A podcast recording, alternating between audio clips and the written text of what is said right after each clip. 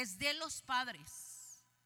Y más si somos cristianas y nos decimos ser cristianas, no podemos dejar el cuidado a otras personas. No, pues, ay, pues que lo cuide fulanito, sutanito, la familia y esto y lo otro, porque Dios nos dio los hijos. Y cuando estamos ante la presencia del Señor no nos va a preguntar por lo que hicimos en la obra de Dios, sino por lo que hicimos que nos dio en el vientre. Y le vamos a dar cuentas a Dios. Y ahí lo vamos a tener como juez. Ahí lo vamos a tener como juez. Porque hoy en día se nos hace tan fácil a las mamás es que estoy en la obra de Dios. Es que estoy aquí. Mira, eh, eh, eh, uno de los puntos que yo me vine, porque también tengo una pequeña que tengo que cuidar.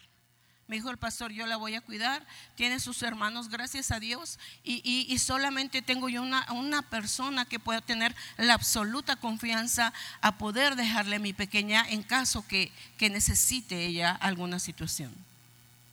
Solamente. ¿Por qué? Porque sé eh, en qué manos he estudiado la vida de su familia, he estudiado su propia vida, he estudiado, eh, este, o sea, uno tiene que ser bien cuidadoso, bien cauteloso. No puede llegar la gente que está trabajando ahí en la casa, que uno apenas y medio la conoce, y, ay, te encargo a los niños. Otros pequeños eh, eh, fueron varias fundaciones y fueron varias iglesias, pero eh, otra, otra fundación hablaba sobre niños que, jóvenes que, que la comezón que les da. Ahí es que hay otras alternativas de ayuda para el perdón. Y se van a sus retiros ahí ancestrales y se dan sus llegues y les dan sus bebidas. Y muchos ya sabrán de qué estoy hablando, ¿verdad? Y cristianos, y los padres cristianos y los jóvenes cristianos en sus viajes ancestrales para reconectar sus antepasados. ¿Y qué sucede? Los jóvenes se han quedado en los viajes con las bebidas que les han dado y con diagnósticos de esquizofrenia, de depresión y de etc, etc, etc. Y nosotros como padres cristianos, ¿qué estamos haciendo? ¿Qué les estamos permitiendo a los hijos? Les das, eh, yo vuelvo a insistir en los celulares.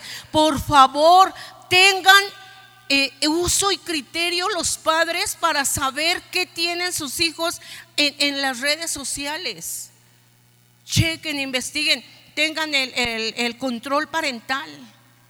Tengan el control parental en su casa, tengan el cuidado, porque ustedes a veces que dejan que el celular sea la niñera de sus hijos.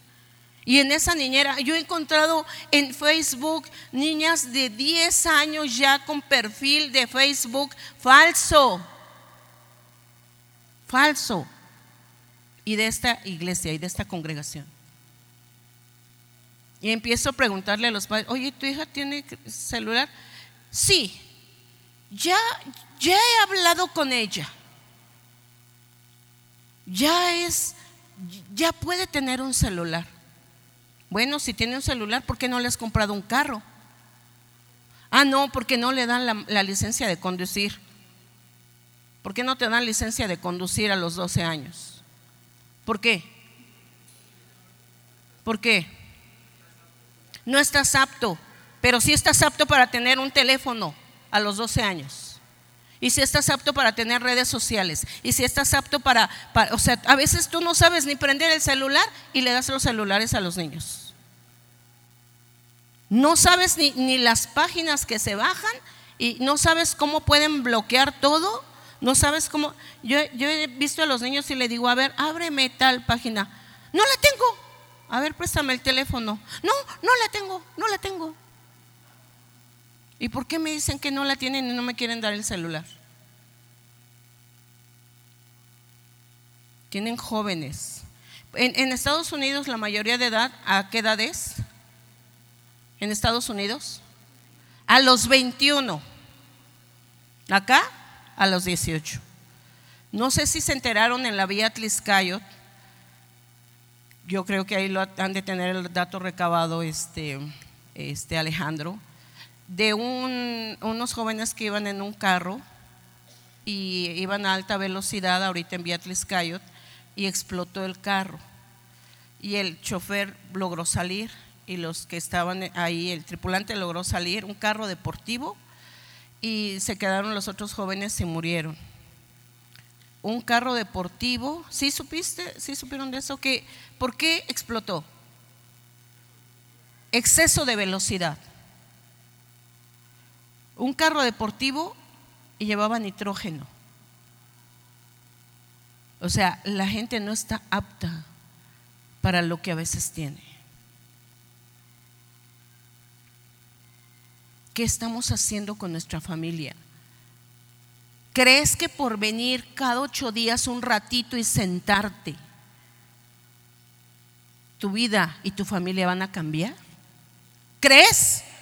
No, pastora, es que yo estoy orando y estoy... Sí, pero ¿y quién te está guiando y te está cuidando y te está direccionando? ¿Quién? ¿Quién? Si no aprendes a que te a ver, en esto estoy mal, sí, estás mal. ¿Sabes? ahorita eh, eh, estamos en unos tiempos donde la, la, crisis existencial en los jóvenes está muy fuerte. Eh, ahorita que estuvimos en esta semana, este fin de semana en legado de acompañamiento, es, estuvieron estrellitas en el cielo, que son todos los niños que han tenido una pérdida estrellitas en el cielo. Y de momento tú dices, pero el niño qué? Se le pasa todo rápido. Y quien compartió en estrellitas en el cielo fue también un padre de familia que estaba hablando y estaba diciendo, eh, yo tuve una mascota y mi mascota murió atropellada. Y yo lloré mucho, dice, y es más, Nada más supe que atropellaron a la mascota y creo que la dejaron ahí donde la atropellaron y yo lloraba porque yo quería enterrar a mi mascota. Un hombre grande hablando de esas situaciones que, que fracturaron su alma en su edad de, de niño. Y yo decía, Señor, a veces de veras somos bien indolentes. Ah, ya, es un perro cualquiera. Ah, ya, ya. Qué bueno que se murió porque ya pura la taquedad. Qué indolentes nos volvemos. Para los niños es su lugar de refugio cuando nosotros como padres no pasamos tiempo con ellos y los niños hablan con esos animalitos lo que quieren hablar con nosotros. ¿Dónde está mi hijo Pablo Jordán?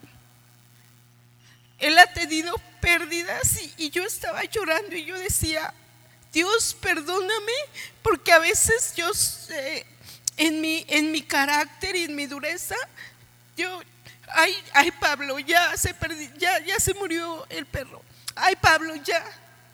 Yo recuerdo cuando Pablo estaba en, la cárcel, que, murió, gracias, gracias, que murió, eh, su, su perro lo tuvieron que sacrificar. Y y él lloró y lloró y lloró. Y yo decía, ay, ¿por qué le llora a un perro?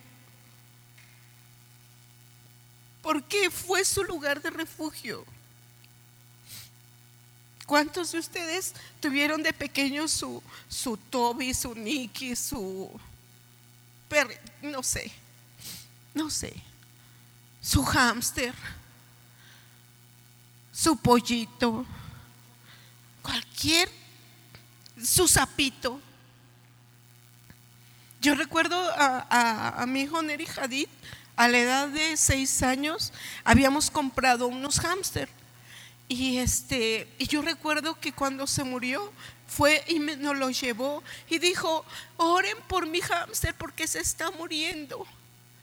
Y, empezó, el, el pastor empezó a sobar su corazoncito. Y el niño tomó el, el, hámster y fue y salió y le dijo, Dios, no permitas que mi hámster se muera. No permitas.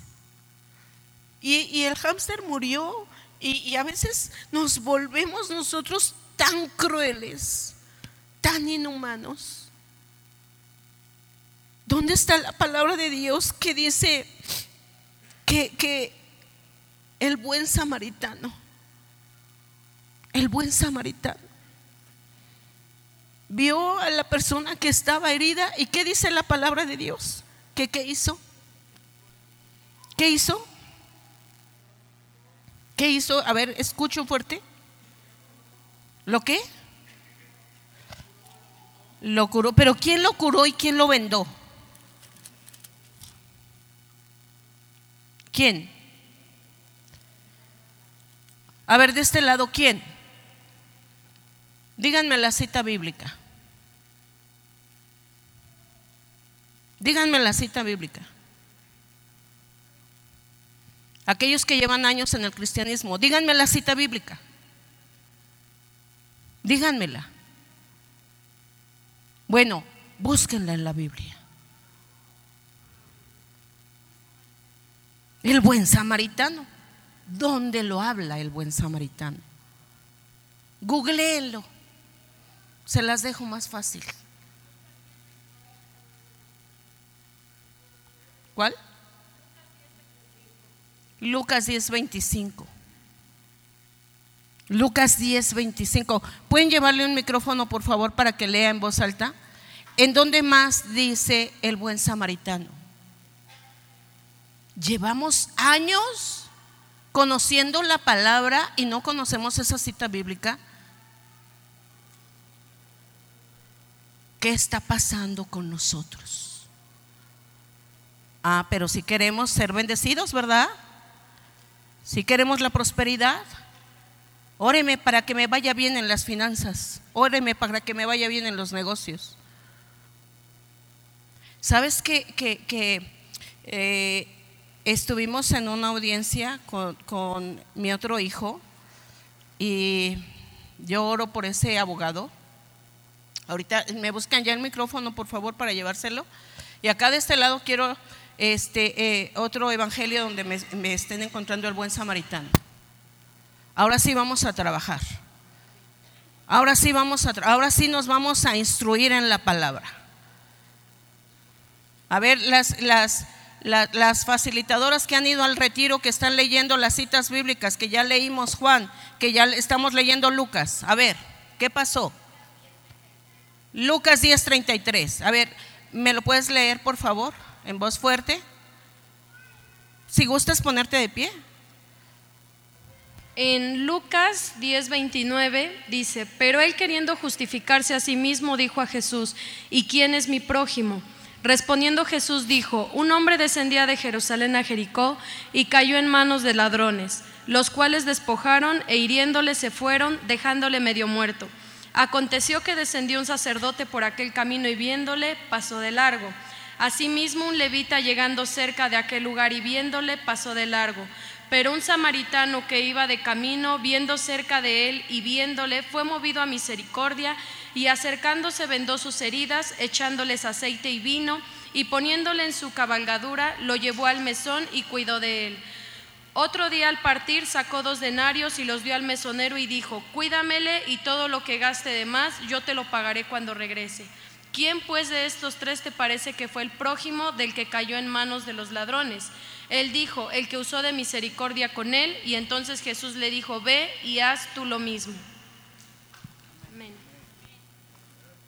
¿Ya lo anotaste ya de perdiz? Sácalo de tu ahí en tu celular, márcalo, sácalo. Por eso estamos como estamos, porque estamos pereciendo estamos pereciendo. En estos tiempos nos interesa más tener que dar. En estos tiempos estamos más preocupados por acumular que por bendecir. Mire, el hecho de, estar viendo estas situaciones, separaron eh, las personas que están en esta fundación de Sigamos Caminando y, empezaban a hablar. Ah, yo estoy trabajando, pero mi, consuelo es, eh, mi hija fue secuestrada, mi hija se suicidó, mi hijo se suicidó, pero yo tengo que trabajar, tengo que trabajar con la juventud, tengo que trabajar. Eh, otro, encontré a mi padre muerto, se suicidó. ¿Y sabes lo peor? Cristianos. Cristianos. Yo diría wichihuachi, no cristianos. Pregúntale al que está junto a ti, ¿ya entregaste tu vida a Cristo? Pregúntale, ¿ya la entregaste? ¿Ya entregaste tu vida a Cristo? Hay que, hay que ser conscientes. Salvemos la familia empezando por nosotros mismos. Si yo empiezo a hacer lo que debo hacer, entonces empiezo a trabajar en mi familia. Y mi familia me empieza a ver y mi familia empieza a tener un modelo de conducta. Y entonces me empieza a seguir. Voy a decir algo bien directo. Muchas veces los jóvenes no quieren venir a la iglesia y se confunden, porque vienes aquí, pero te alimentas de otro lado. Y es que yo escuché que la prédica de tal, o sea, todos somos siervos de Dios y todos vamos a hablar de manera, manera diferente. O, tú compras, eh, eh, eh, te metes a, este, bodega, a bodega y vas y pagas en Walmart. ¿Por qué? Pero son la misma cadena. ¿Por qué no lo puedes hacer? Uno es bodega Horrera y otro es Walmart. Perdón, ya estoy hablando cosas. A ver si no nos bajan el face, ¿verdad? ¿Por qué? Pues porque ahí donde te están dando la palabra es donde, donde tú vas y compras donde tienes que pagar. No vas y compras y tomas tus productos y vas con tu carrito y les dices, voy a pagar en, en, en Aurrera. ¿Sale? Y te sacas tu carrito. ¿Y qué sucede? ¿Qué sucede? ¿Qué sucede? Te detienen te detienen. Ya me encontraron las otras, otras citas bíblicas del buen samaritano en, en Mateo, Marcos, Lucas. No, no se me relajen, no se me relajen. Acá de este lado, me gustaría escuchar varones. A ver los varones, a ver los hombres de fe, los hombres de autoridad. A ver, búsquenle, búsquenle. Necesitamos hoy en día preparar un pueblo que, que sepa pararse en justicia.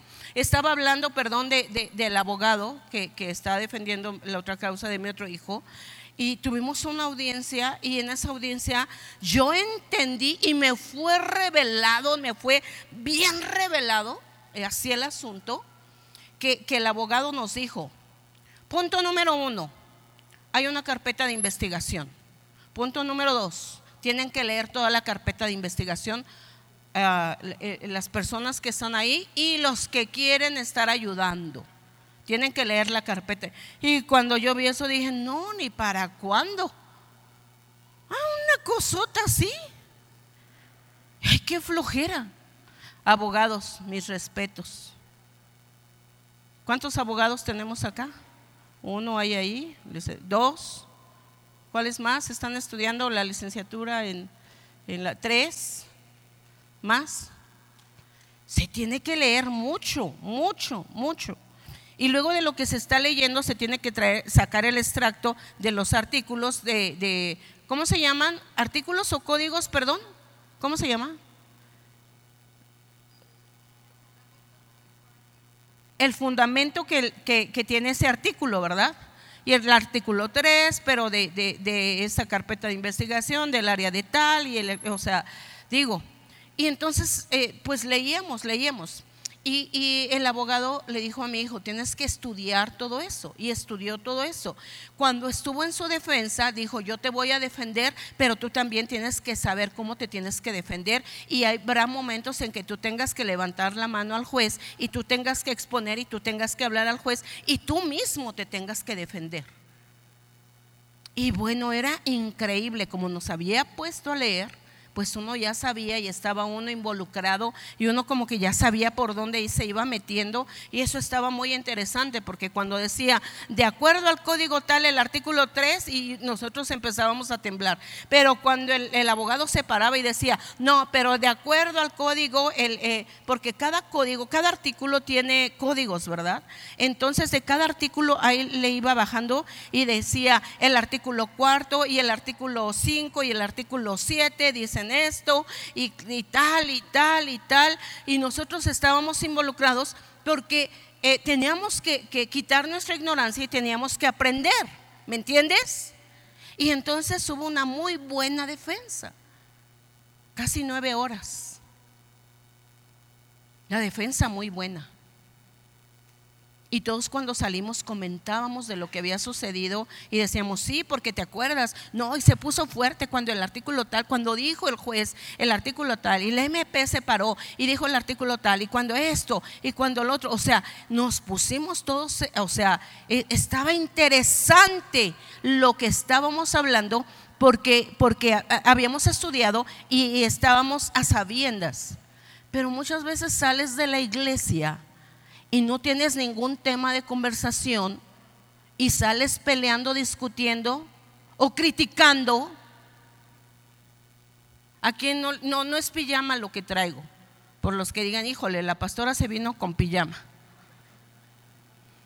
No, no es pijama lo que traigo. me gustó este, esto está muy cómodo y me gustó, ¿verdad? Porque se critica que, que si ya nos regañó, que lo que nos dijo, que te acuerdas y que se tardaron tanto y que le dieron dos vueltas al canto y que no. Mira, y, vengo en un celo santo. Vengo en un celo santo porque sabes que me da rabia, me da coraje, me da enojo saber que hay jóvenes que se nos están yendo al, peñasco ahí, cayéndose del peñasco y, y esos jóvenes, sus padres estaban embarrados de una palabra de Dios, porque no eran cristianos, porque no tenían la revelación de la salvación. Y esos jóvenes se suicidaron, los mataron, accidentes. Otro joven eh, y, la chica, la madre estaba hablando y estaba diciendo, estoy en, mi etapa de duelo porque mi hijo salió y, y, este, tenía que hacer unos exámenes en casa y llegaron unos amigos y yo no supe tener la autoridad y la pertinencia correcta para decirle, eh, me dijiste que ibas a hacer esto y ahorita te sales. Y dice, y se mataron este, en la motocicleta. Se mataron. Y estoy en mi etapa de duelo. Y entonces yo, yo no acababa de llorar una situación, de escuchar una cosa y escuchaba otra y, otra. Pues para mí no se ha muerto mi hijo, pero es como si estuviera porque en esta semana tengo que internarlo en el hospital psiquiátrico por un pase de droga que tuvo. ¿Tenemos eh, actividad los viernes con los jóvenes? Ay, es que terminan tarde. Ay, es que no tengo tiempo. Es que estoy trabajando. Es que mi hijo dice que no, que le aburre. ¿Sabes por qué le aburre? Y perdónenme si les ofendo. Pero les aburre porque ven hipocresía, porque la primera hipocresía la aprenden de la casa cuando ustedes están hablando mal de todas las actividades o todos los ministerios que se están desarrollando en la iglesia. Y ellos escuchan la crítica. Y ellos van con ese reseteo. Y ellos llegan y me aburre. Tienen razón mis papás. Tienen razón. Sí, es, es fuerte, ¿verdad? ¿Ya me tienen en la cita bíblica acá? El, micrófono, córrele, mi hijo. ¿Ya? Un varón. Quiero que me lea aquí un varón. Un varón, porque aquí necesitamos varones, ya. Nomás quieren las finanzas y la economía y no se me paran a la brecha. ¿Ya? ¿Quién dice ya? A ver, no, no se agache, no, se me van a caer de la silla, por favor. ¿Quién dice yo de los varones? A ver, deme la cita bíblica. De ti, Marí, de doping, güey. A ver. Dice, pastora, me puso a temblar. Yo estuve temblando en ese lugar, llorando de impotencia, de rabia, de coraje, de decir, ¿qué estamos haciendo como iglesia? ¿Qué estamos haciendo los pastores? ¿Qué estamos haciendo con las siguientes generaciones? ¿Qué estamos haciendo? ¿Qué estamos haciendo? ¿Ya? A ver, varón, dale el micrófono, ponle el micrófono. Ponle el micrófono. Pónselo, pónselo tú. Párate, varón, párate. Sí. Él te detiene el micrófono. Jesús y la mujer samaritana. Cuando pues el Señor entendió que los fariseos habían oído decir, Jesús hace y bautiza más discípulos que Juan, aunque Jesús no bautizaba sino sus discípulos, salió de Judea y se fue otra vez a Galilea. Y le era necesario pasar por Samaria.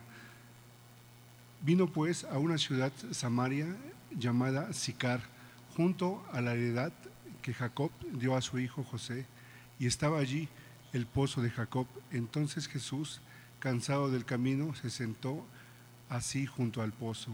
Era como la hora sexta. Vino una mujer de Samaria a sacar el agua y Jesús dijo, dame de beber, pues sus discípulos habían ido a la ciudad a comprar de comer. La mujer samaritana le dijo, como tú, siendo judío, me pides a mí de beber que soy mujer samaritana, porque judíos y samaritanos no se tratan entre sí. Respondió Jesús y le dijo, si, si conocieras el don de Dios y quién es el que te dice, dame de beber, tú le pedirías y él te daría agua viva. La mujer le dijo, Señor, no tienes cómo que Señor, no tienes con qué sacarla y el pozo es hondo. ¿De dónde pues tiene el agua viva? ¿Acaso eres tú mayor que nuestro padre Jacob, que nos dio el pozo del cual bebieron él, sus hijos y sus ganados? Respondió Jesús y le dijo, cualquiera que bebiera en esta agua volverá a tener sed, mas el que bebiere el agua que yo le daré no tendrá sed jamás, sino el que agua que yo le daré será en él una fuente de agua que salte para vida eterna. Amén.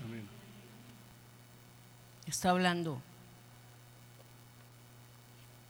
nuestra fuente de agua. Nuestra vida eterna. Nuestros códigos civiles. Nuestros códigos morales. Cómo defendernos ante el enemigo cómo pararnos y vencer la tentación, cómo librarnos de, las, de las amistades falsas. Pides consejo, pero no quieres ir al estudio, a la revelación, a lo que te, a lo que te va a llevar a la verdad a lo que te va a plantar y te va a cimentar como hijo, como hija de Dios. Luego las mujeres hacen cada cosa y es que no sabía. Pues claro.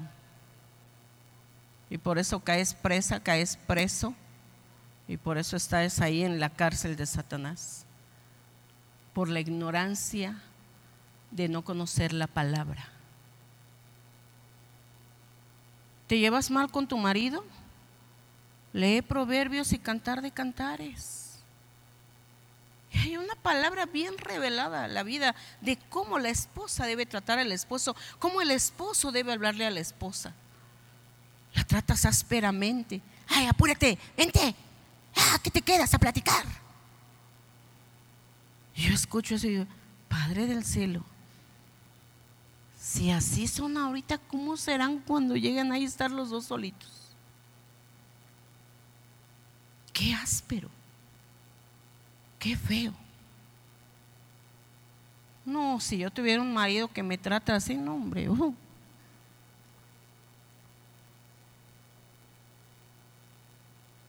Las esposas luego dicen, es que mi esposo, se acercó ayer una mujer y me dijo, es que mi esposo no quiere venir a la iglesia. Y luego mi esposo no quiere nada de Dios. Y le dije, pues ¿cómo va a querer algo de Dios si te la pasas en la iglesia y cuando llegas lo quieres recriminar y lo quieres marginar y lo quieres marcar por todo? Vaya, hágale una... Fíjate, nada más le di tres puntos importantes. Vaya, hágale su comida predilecta, hace su habitación donde se duermen ustedes dos y no tenga todo el tilicherío ahí. Hágalo un lugar y una atmósfera muy linda y dígale, te amo.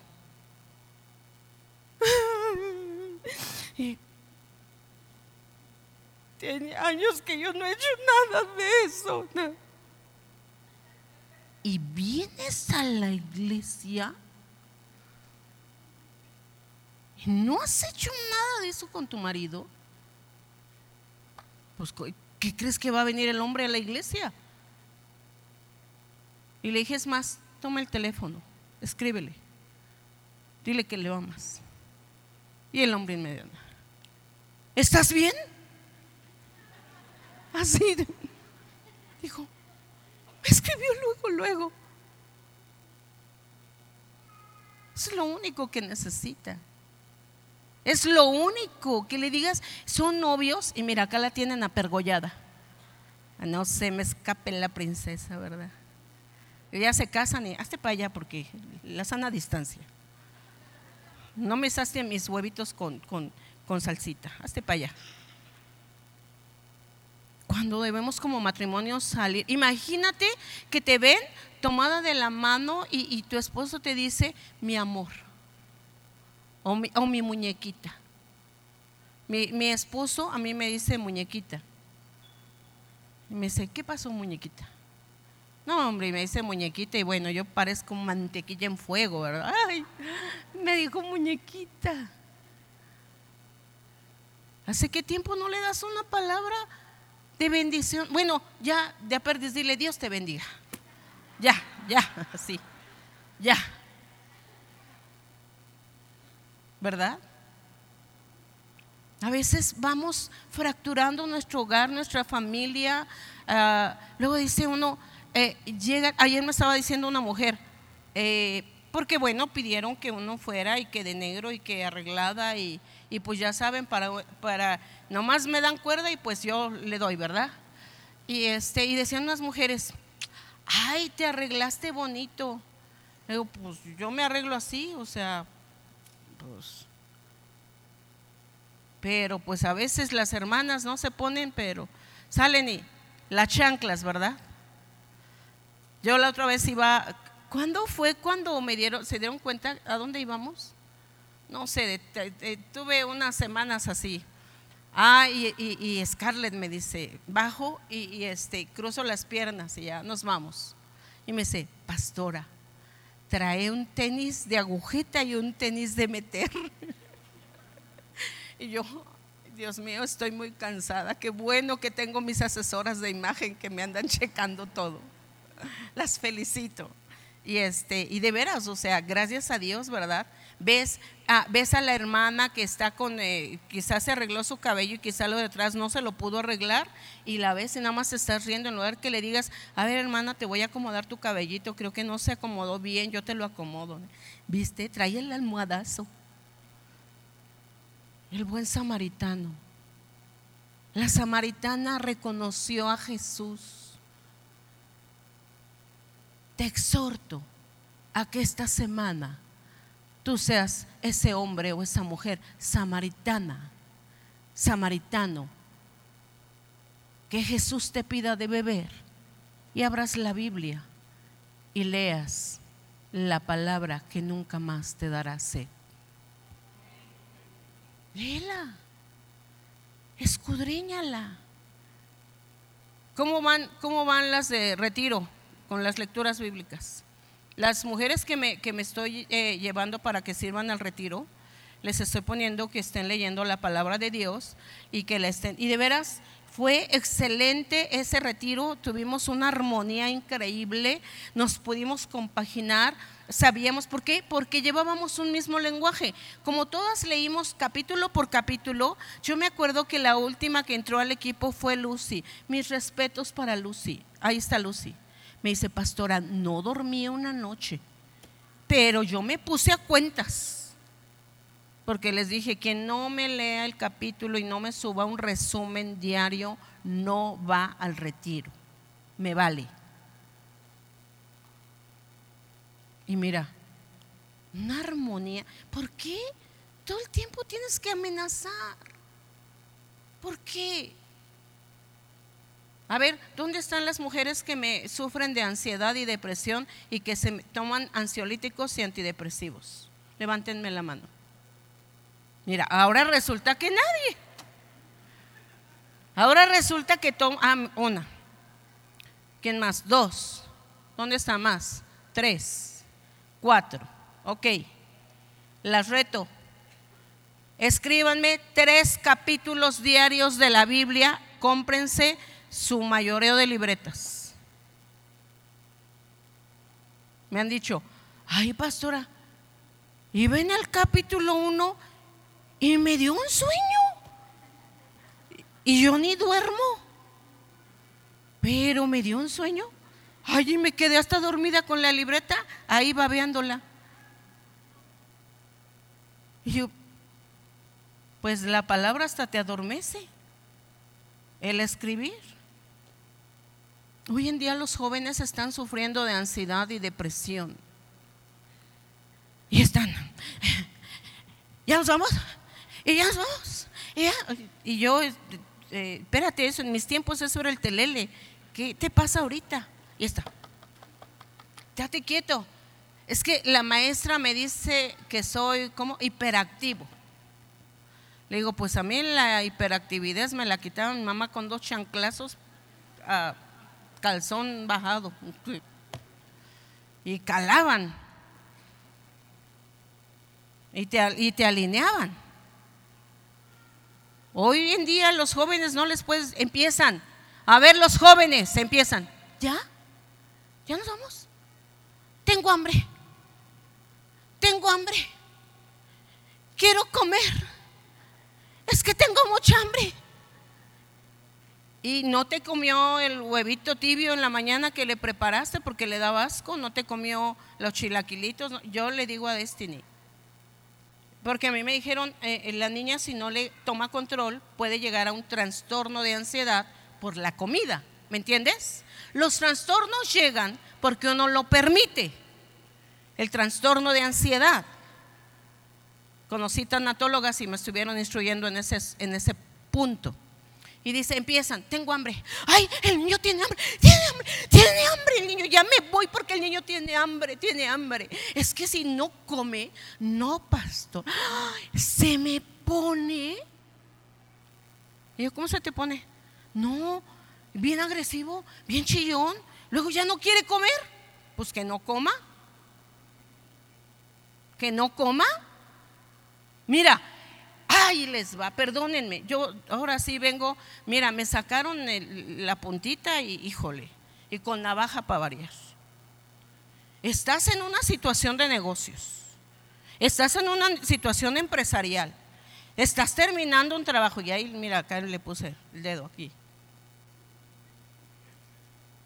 Y tienes que terminar la chamba y la tienes que entregar, ¿verdad, Lalito? ¿Y a poco te paras a comer tus horas? No. Ah, pero es la iglesia. Ah, ya se tardaron mucho. Yo ya, en mi hora de comer. Ya me voy. Sóbense, sóbense, sóbense. No, es que ya, ya es la hora. A veces yo me pregunto, ¿quién lo saca, Dios o el demonio? Mira, ahorita ni al baño se van. No, dices, la pastora está, pero sí. Bien, ¿y dónde que estuve con? Bueno, a este evento vinieron de Alemania, de Francia y de, Toronto, Canadá. Vinieron de, de Oklahoma, o sea, vinieron de Estados Unidos. Quieren llevar el evento para Estados Unidos. Dijeron, lleven legado de acompañamiento porque llevan tanatólogas, llevan, llevan facilitadores. A mí me dejaron al último y, voy y le pregunto a la pastora Ruth, ¿y yo qué hago? Y, ay, dice, bien linda la pastora, me dice, lo de siempre, pedirle la dirección a Dios. Yo tenía un tema y tenía otro, fui al baño como cinco veces y ella decía que se tarden, que se tarden, que nos vengan a pedir el salón. Y, y me fui y me metí al baño y me dicen, ¿qué tienes? ¿Estás nerviosa? ¿Te sientes mal? Sí, la verdad, sí, sí. ¿Qué les voy a decir a esas mujeres que tienen pérdida de familiares? Que ah, hubo una mujer que dijo, en el COVID se me murieron 16 familiares. Y no acababa de uno y ya iba el otro. Y no acababa del otro y ya iba el otro. Y niños grandes, o sea, dice, tú sabes lo que es tener una semana o dos semanas familiares muertos. Y yo le dije, ¿y, qué haces aquí? Y dice, consolando a aquellos que sus familiares mueren. O sea, no se quedó en su tristeza. Se le murió el papá, se le murió la mamá, se le murió el marido, se le murieron dos hijos. O sea, yo decía, Dios mío, o sea, esto fue como Job. Me dijo, solo me quedé con una hija para consuelo. Pero ¿tú, tú, tú te imaginas lo que es que te digan, se murió tu papá y a la semana siguiente tu mamá. Y luego el marido por ir a ayudarlos también se les muere. Y luego se les muere también el hijo. Y, o sea, ella me decía, y yo lo único que la veía y le decía, yo no he pasado eso, pero me duele lo que tú estás pasando. Y me duele que no estoy haciendo lo que tú estás haciendo.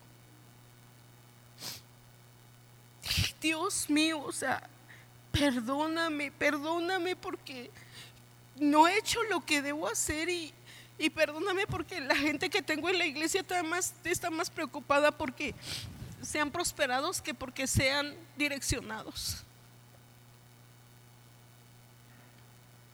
Necesitamos pararnos a la brecha. Necesitamos aprender más de Dios. Eh, Liz, me dio un reto y me dijo, Paz, ¿qué te parece si seguimos la fundación en Puebla? Hay mucha gente desaparecida, hay muchas jovencitas. Se necesitan manos. Necesito de abogados, necesito de psicólogos, necesito de, de, este, de tanatólogos. Perdón, jóvenes, pero hoy necesitan también ustedes estudiar algo que ayude a la sociedad. Con todo respeto, qué bueno que son ingenieros, pero si van a ser ingenieros, vayan y también construyan la iglesia cuando se tiene que construir. No que son ingenieros para su propio sentir. Y no quieren, o sea, hoy terminan la carrera los jóvenes y no quieren ser agradecidos con nada ni con nadie, ni con sus padres. Agradezcan. Vayan y tomen el primer sueldo que les dan y díganle a sus padres, por todo lo que me has dado hoy te voy a bendecir y te doy todo esto. Pero hijo, no lo necesito, pero yo te lo doy, te quiero honrar, te quiero bendecir. Porque has pagado mucho y, necesitas también ser honrado o ser honrado como padre. Necesitas ser bendecido. A ver los jóvenes que ya están trabajando. Mira, se quedan callados y se quedan apachurrados ahí en la silla, ¿verdad? Ah, todo para acá, todo para acá, todo para acá, todo para acá. A ver los jóvenes, ¿qué regalo van a tener para su padre y su madre eh, eh, en diciembre, el 24 o el 31? Regálenles algo. No, ¿qué me vas a regalar? Quiero unos tenis, ya los vi, los pido en línea. Hasta se les va en línea. ¿Y qué les has dado a tus padres? ¿Qué les has dado? No, ellos tienen derecho a darme. Tú también tienes derecho a bendecir. Tú también. Sé bendición. Bueno, no tienes trabajo. Ponte a hacer la limpieza ahí en tu casa Ponte a, hacer tener sentido de honra. se, pierde la familia, se pierde el objetivo, se pierde la razón de ser, porque creamos un modelo de familia y, de ese modelo de familia eh, ahora los hijos nos hacen acoplarnos a los padres. Así es mi vida y yo tengo a mis hijos casados y mis hijos lo saben muy bien, que yo les digo, yo tengo mis cosas que hacer y yo tengo que hacer esto. Y si usted no puede ahorita, lo siento mucho, pero, o sea, va, ya, ma, ya, eh, hay que, no. Nosotros le decimos, ¿verdad? Ahí está mi hijo. Y mi hijo también nos ha dicho, yo ya estoy casado y ya tengo mi familia y yo tengo que hacer mis cosas. No puedo estar ahí todo el tiempo hilvanado a su, a su, a su falda, ma. O sea, los hijos toman sus decisiones, sus determinaciones y dice uno, bueno, ya van madurando. Qué bueno. Cuando nosotros, oye, te vienes a comer, gracias, ma, tengo cosas por hacer. Digo yo, qué padre, mis hijos están madurando, ya están a otro nivel. Ya están tomando decisiones. Y cuando vienen, digo, qué, qué, qué padre que, que hicieron a un lado quizá algo que tenían que hacer importante y quisieron pasar un tiempo de calidad. Y ya, pero hay que, ser, hay que salvar la familia. O sea, ahí nos está dando la palabra de Dios. Estaba leyéndola este, Mari y estaba diciendo, el, el, buen samaritano. Primero pasó quién? A ver, porque digo, ya no la leyeron, pero yo creo pusieron atención. ¿Quién pasó primero? ¿Quién? ¿Un qué? Un sacerdote. A ver, contesten los hombres. Pasó un sacerdote. ¿Y qué hizo el sacerdote? Ay, va a ser un marihuano, pásate, te va a hacer algo. ¿Qué te paras de chismosa, mujer? Ay, tú siempre como siempre. Ay, no se te quita. Porque la mujer se mueve a misericordia. ¿Le pasaría algo? Ay, deja de estar de chismosa. Apúrate. Y mira, muchos hasta se me están volteando así como. Lo dice la Biblia, no lo estoy hablando yo. Lo dice la palabra de Dios. Pasa el sacerdote, se pasa de largo, después pasa, híjole, el levita. Pues sí, le evitó. Le evitó pararse a ayudar. Evitó detenerse. Es que ya se me hace tarde porque ahorita si no llego a la alabanza a tiempo, ya no me van a dejar subir. No, es que Luego me regañan, no, tengo que cablear ahorita y tengo que apurarme, no, apúrale, apúrale. Y luego pasa quién? ¿Quién pasa? ¿Más fuerte? ¿Todos? ¿Ustedes también? ¿Quién pasó? Samaritano. ¿Otra vez? ¿Otra vez? ¿Otra vez? ¿Otra vez? Te dejo de tarea, ve y busca quiénes eran los de Samaria. Ve y busca.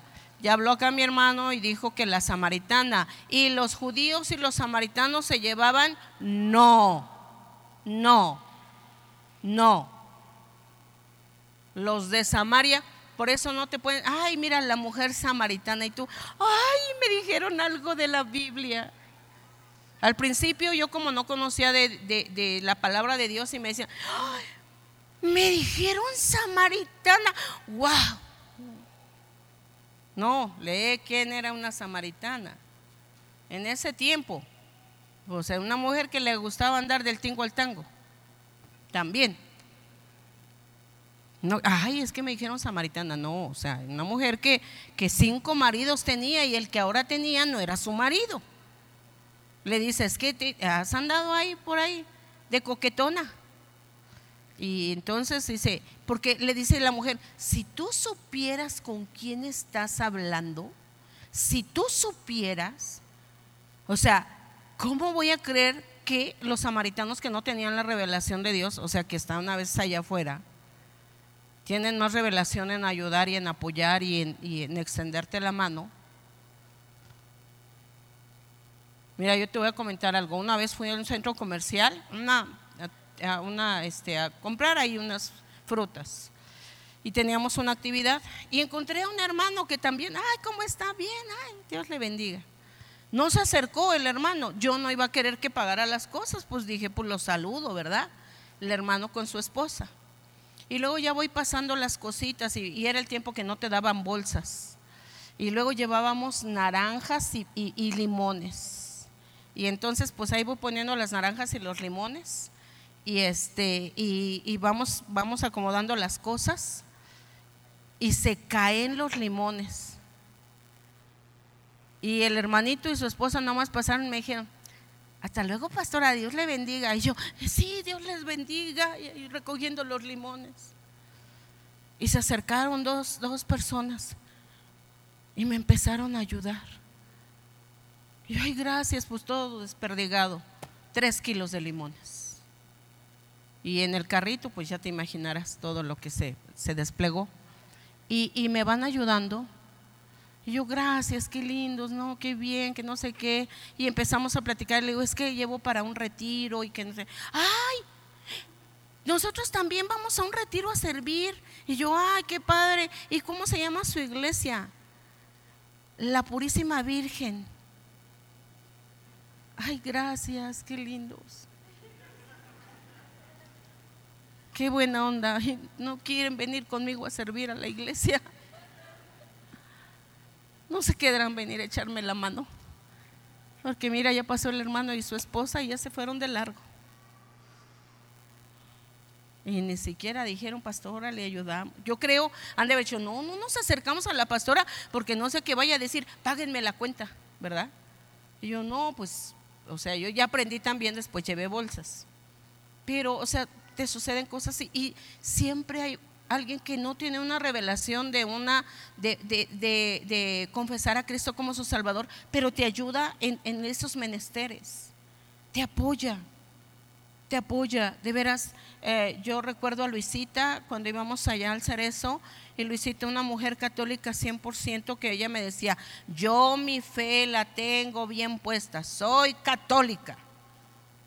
Pero esa mujer llegaba con con 10 litros, con garrafón de agua, ¿verdad? 20 litros de agua, el garrafón de 20 litros de agua, con, con la olla de atole, con este frijolitos, con sopa, con tortillas, y no llevaba uno dos kilos, ¿como cuántos kilos llevaba, Dai?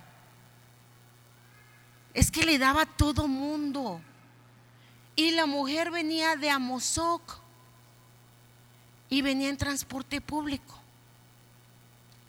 Y entonces ya nos poníamos de acuerdo y luego le decíamos, no tenía celular, pero le decíamos, Luisita, le hablábamos a, su casa, Luisita, ¿a qué hora sales de, Amozoc para Puebla? Ah, pues ya voy a tomar la combi en tal tiempo. Y entonces ya algunas mujeres nos poníamos de acuerdo y ya la íbamos, hacía tres, tres, eh, ya Daire transbordaba dos o tres. Dos, ¿verdad? De ida y vuelta, dos de ida y dos de vuelta, transbordaba dos combis. Y le decía, Luisita, ¿cómo le haces? Pues ahí le pido ayuda a la gente y la gente es re buena. Y yo decía, pues nomás no te topes con un cristiano porque no te va a ayudar. Mucha pena, ¿verdad? O sea, sí da pena, da pena. Entonces, volvámonos a, hacer bendición. vemos al hermano, estamos viendo a la hermana que ya va, ay, caminando despacito. Pues todos vamos para allá.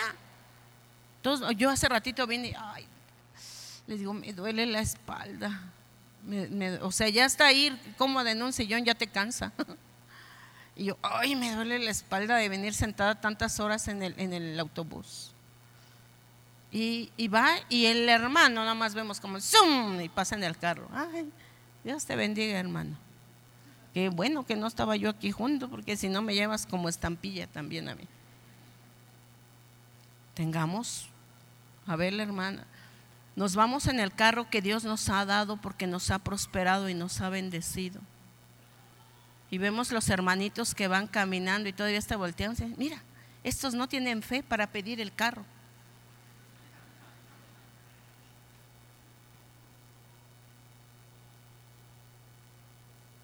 Miran, oh, te estoy escuchando el sonido del. Todos callados, creo que respiren. Pueden respirar. Se han quedado. Si Dios te ha bendecido es para que tú seas bendición. ¿Cuántas hermanas de, de, la, de, la, vieja guardia que estuvieron con nosotros? Leo, ¿te acuerdas cuando nos íbamos de campamento? ¿Te acuerdas, Leo? ¿Cuántos llevaba el pastor en su camioneta? ¿Cuántos, Leo? ¿Cuántos se llevaba en la camioneta, Leo? ¿Cuántos? Llena, la camioneta llena. Tú ibas a esos campamentos, ¿verdad? ¿Te acuerdas? ¿Y les cobraba? ¿Les cobraba?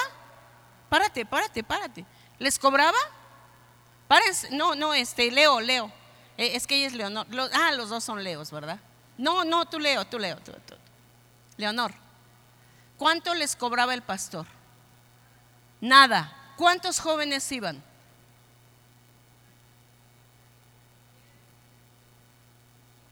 Diez, quince. ¿Te acuerdas del topaz? Un carro negrito bajito. ¿Cuántos metía el pastor ahí? como 30, no les miento, un topaz. Yo luego le decía, oye, ¿cómo le hacíamos? Y metía y metía, y, órale, en la cajuela y, y, o sea, Erika, ¿te acuerdas? Los carros del pastor, ¿para qué han sido?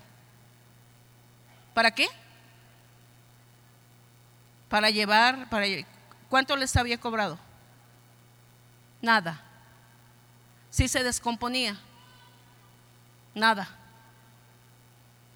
¿Cuándo les reclamó? Leo, ahora sí leo. ¿Cuántos ha llevado en los carros?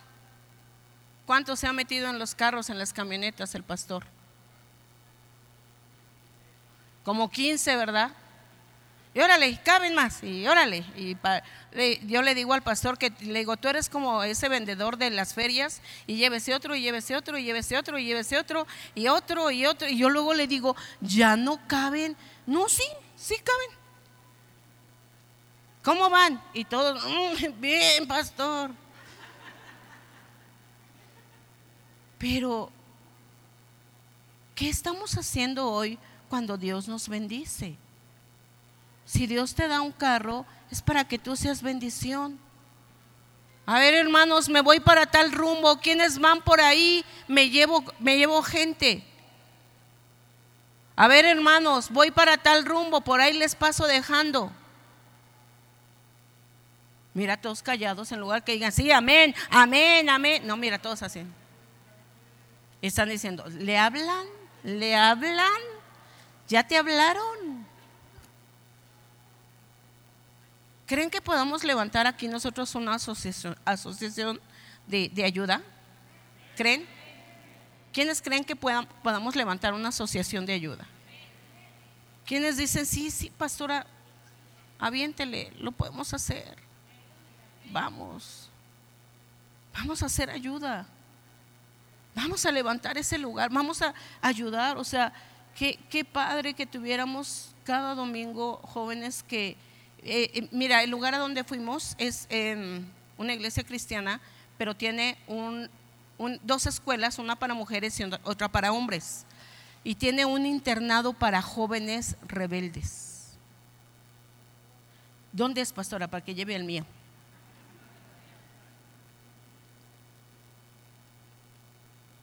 Y les leen la Biblia y pasan y devocionales y tienen entrenamiento militarizado porque lo dirige un general. y yo, híjole, que, O sea, escuchamos, nos citaron a las seis de la mañana a las mujeres para, para ir a servir. Entonces teníamos que estar cuarto para las seis en la puerta, porque eran las que abrían y nos metíamos para servir, las que llegaban tarde pues ya no entraban. Y este, entonces es increíble y, este, ya entramos y yo, seis en punto, estamos todas ahí paradas con un frío y, ta, ta, ta, ta, ta, ta, ta, y, ahora, ¿dónde es el desfile? Y estaban ahí los muchachitos con las trompetas y levantando los honores a la bandera y todo, y con sus playeritas y sus pantalones. Y ay, jole. estamos a, a 10 grados y ¡ay, hace frío! Y en la escuela podemos, hacer podemos ser ayuda. Podemos brindar ayuda, podemos ir a rescatar al perdido, podemos hablarle a la mujer que está en depresión, podemos sacar a los jóvenes de adicción. Es más, yo ya tengo trabajo, me, eh, estaban retando y me estaban diciendo, eh, eh, lo que tú haces del trabajo de liberación y sanidad, conviértelo en una fundación. Conviértelo en una fundación. Y, ya ahorita al menos ya, ya tengo dos chicas que están en adicciones de alcoholismo, que ya viven en la calle, ya viven en la calle, conociendo de Dios, se tiraron al vicio y ya viven en la calle. Y les dije, tú dime y me la llevo al retiro. Ahora voy a necesitar donadores que digan, yo pago ese retiro de esa chica. Yo pago ese retiro de ese joven. Necesito que vayamos a rescatar allá a Querétaro un joven que vive en las calles, hijo de unos cristianos también sacarlo de adicciones. ¿Creen que no podemos hacerlo? ¿O sí? Tenemos que ser equipo de ayuda. Necesitamos. Salvemos nuestra familia. Esta cita bíblica, vuelvan a ponerla por favor, la de la de este el, el herido, el vendado que quien vamos a ver, pónganme donde dice que el samaritano va, lo ve, lo venda, le, cura sus heridas y todo lo que hace.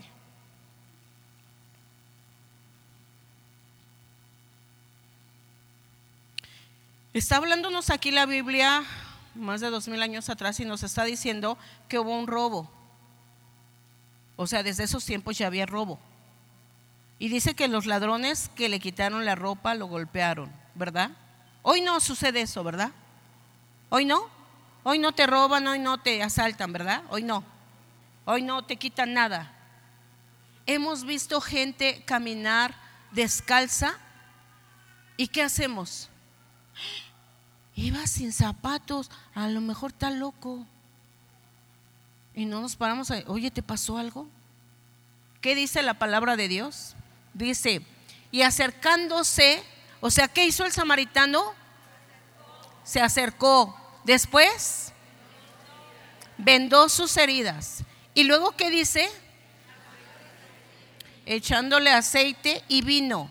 O sea, él pidió a Dios dirección, o sea, un samaritano no sabía ni qué hacer, llevaba aceite, llevaba vino y dijo, pues de lo que tengo voy a poner para el herido, ¿verdad?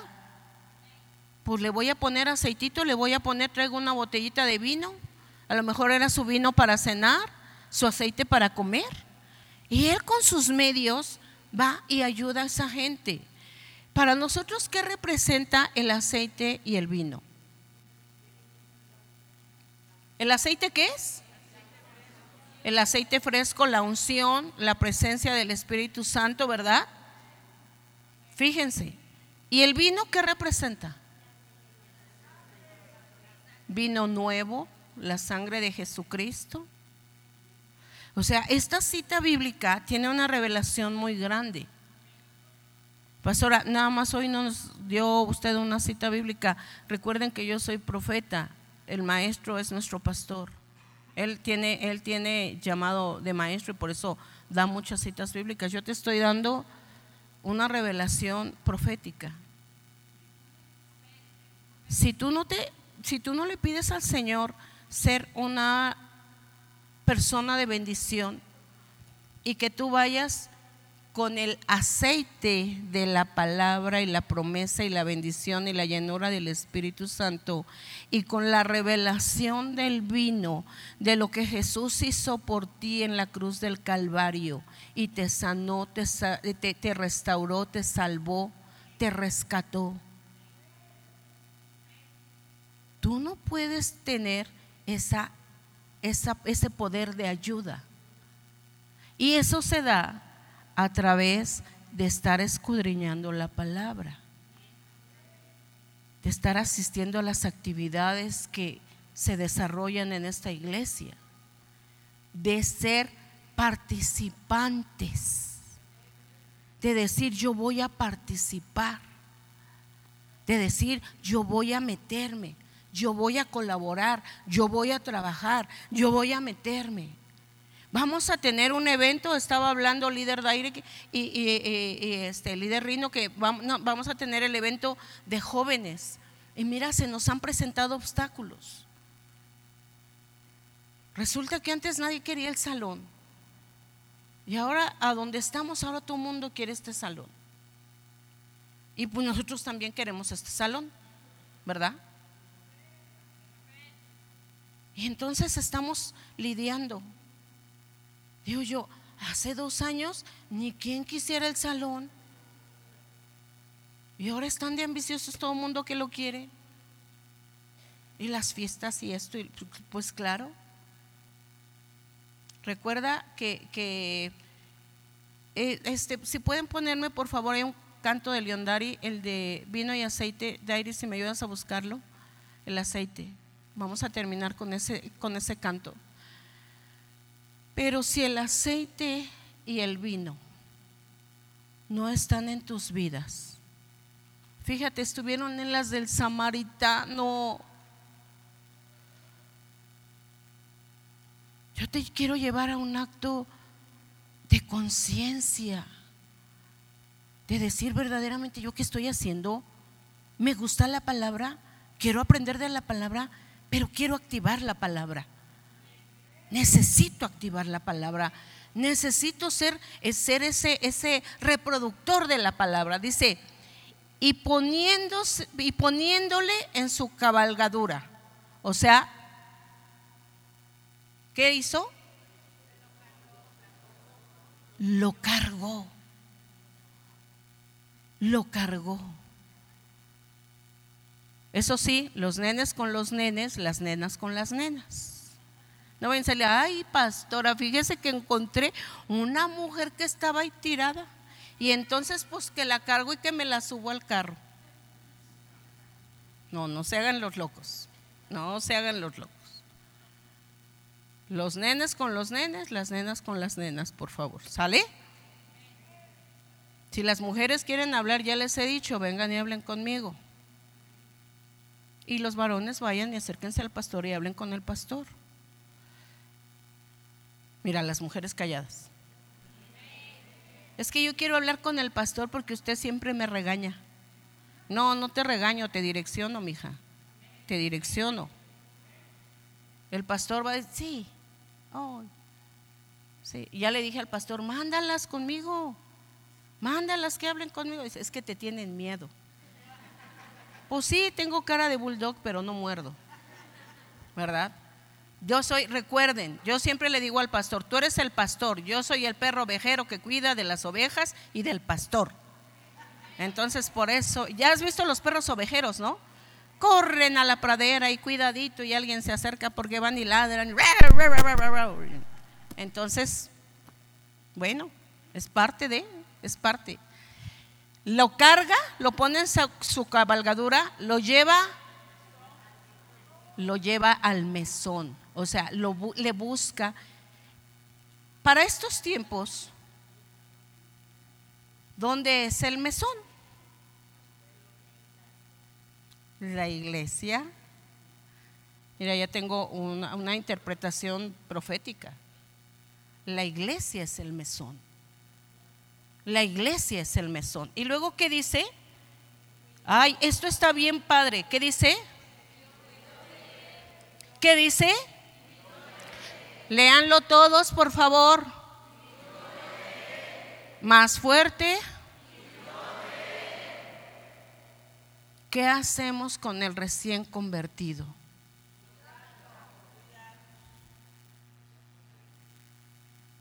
¿Qué hacemos en el proceso de la visión? Cuidado, Tienes que, ay, es que me desespera, pastora. Pues sí, porque si tú no sabes ni cuidarte a ti mismo, no vas a poder cuidar a los demás. Y por eso llega la desesperación. Y por eso llega, ah, me toca casa de paz. Ay, qué flojera la casa de paz. Ay, luego los hermanitos retercos. no les viene la revelación. Pastora, no se quieren congregar otra vez. Pues porque no les cuidas. Empieza a cuidarlos. Y vas a ver cómo tu casa de paz va a ir creciendo. Empieza a tener compasión por el perdido. ¿Cómo estás? ¿Cómo te fue? ¿Cómo me acuerdo? Voy a hacer, voy a hacer una de, varios que, han llegado a la casa de paz, ¿verdad? Y más, la primera que llega es la esposa. Y llega a la casa de paz y se reúne y se congrega y, está ahí. Y, este, y, el esposo empieza, ¿a dónde va mi mujer? ¿Ah? ¿Qué tanto hora cada ocho días? Ya la veo, ya se arregla, ya se peina. Y a ver, voy a ver. Ay, ¿esta dónde se va a meter? ¿Verdad? Lo bueno que por, por curiosos han caído, ¿verdad? ¿Cuántos curiosos dicen, sí, pastora, yo soy? Estaba este, de, ¿cómo se llama? De, de celosino y sí, le caía al Señor, porque decía yo, hoy mi mujer ya no me grita, no se enoja, no pelea, y ahora ya nomás se va a meter ahí a la casa de, dice que la casa de paz. A ver, voy a ver a qué casa de paz va, a ver. Y luego ya cuando esté el anfitrión, pásale, bien, bienvenido. Ah, caray, ¿verdad? Y, y el Señor nos cautiva. Llevémoslos al mesón. Cada casa de paz es un mesón también. Cada casa de paz. Ay, Señor, viene el jueves, no tengo gente para traer. Ah, me voy a salir, voy a salir al mercado, voy a salir aquí, voy a salir. Ay, me acuerdo de la, de la señora que vi en la escuela que me dijo que su hijo es bien latoso, voy a traer a esa familia, voy a traer. Ahorita muchos varones se fueron porque gracias a Dios las mujeres tuvieron esa, esa renovación, ese pacto con Dios. A veces tenemos el conocimiento de decir somos cristianos, pero no la revelación de la santidad. Y entonces pues nada más asistimos a un lugar y luego decimos, no, pues aquí, no, aquí en lugar de santificarme creo que me estoy hundiendo más. Entonces eh, aquí sed santos porque yo soy santo. Aquí lo que les decimos es, lo que se está hablando aquí Tú puedes llegar a mi casa y ves lo mismo. Y ves lo mismo. Y ves el trato, y ves el cuidado, y ves el, o sea, aquí no hay hipocresía. Yo le he dicho al pastor, el día que tú como esposo me trates mal, yo me paro enfrente de ese púlpito y yo digo que tú eres un mentiroso que no está cumpliendo su promesa como esposo en casa. Y me dice, no, ¿y si lo haces? yo, ah, claro que sí, sí lo hago. Pero las esposas, ¿cómo está tu esposo? Bien, bien. ¿Y tu hogar? Bien, todo bien, bien, bien. Y yo, ah, mentirosa. ¿Te puedo dar un abrazo? Sí. Sí. Pues ya, mira, no me hables, ya mejor te doy un abrazo. Vamos a cambiar, salvemos familias salvemos familias, salvemos a nuestros hijos, instruyámoslos en la palabra, direccionémonos a cada, a cada hijo. Cuando tus hijos te digan, eh, no quiero ir, si quiero ir, es más, cuando te vengas a la iglesia, tráete lonche para tus hijos y ahí veles dando de comer y hay que vayan comiendo. Porque los hijos en la iglesia tienen un hambre que bueno. En la semana tú puedes tener ahí la despensa y no quieren ni desayunar, pero vienen el domingo temprano y les da hambre. Entonces enseña a tus hijos, o sea, tú, tú enseña, a veces tus hijos no quieren saber nada de Dios porque ven tu comportamiento en casa. Y entonces ellos dicen, no, pues, mm, ¿para qué? No. Cuando te vean leer, me dice Destiny, ¿por qué tienes que leer la Biblia? Mira, mira hija, si no leo la Biblia, te la estampo en la cabeza. Por eso tengo que leerla. ¿Me entiendes? Por eso. Ah, bueno. Lee la Biblia. O sea, o sea, no la leo porque soy buena. La leo para tener paciencia. Mira, la hermana está riendo, dice, lo que le digo a mi hijo, es, está riendo. O sea, uno la lee porque uno tiene necesidad de leerla, porque la verdad, o sea, agarras lo primero que se te cruza en el camino, te estoy hablando. O sea, Entonces, o sea, y somos carne, somos humanos, yo soy humana, soy imperfecta y tengo que buscar la Biblia para estar transformándome día a día. Soy imperfecta, como madre todavía me falta, como, como esposa me falta, como mujer me falta. Pero cuando yo leo, la Biblia, cada día aprendo más, me edifico más, tengo más compasión, eh, voy aprendiendo un poco más cómo, cómo, cómo dominar mis emociones, cómo controlarme, cómo aprender a tener el carácter de Cristo sobre mi vida, porque en serio, o sea, tienes que, hacerlo. Y vamos a terminar. Lo, de, lo último, el, el este, 35, por favor. Dice, otro día, al partir, sacó dos denarios y los dio al mesonero y le dijo, ¿Qué le dijo? ¿Y qué más?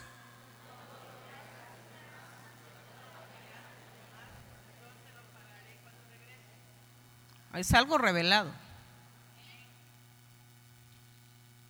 Cuídamelo, te dice Jesús. Cuídamelo. ¿Y cómo te va? ¿Y qué más te dice Jesús que hará contigo? ¿Cuánto?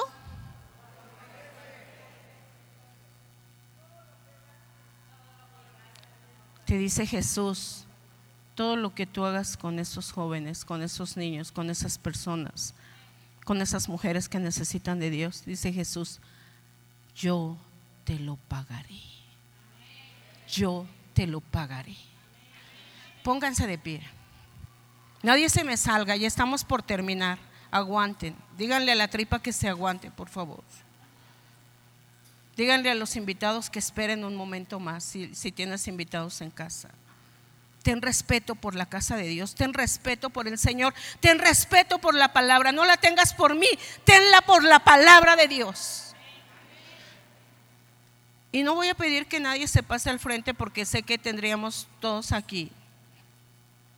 Porque todos somos imperfectos y todos eh, no hemos hecho lo que el Señor ha pedido.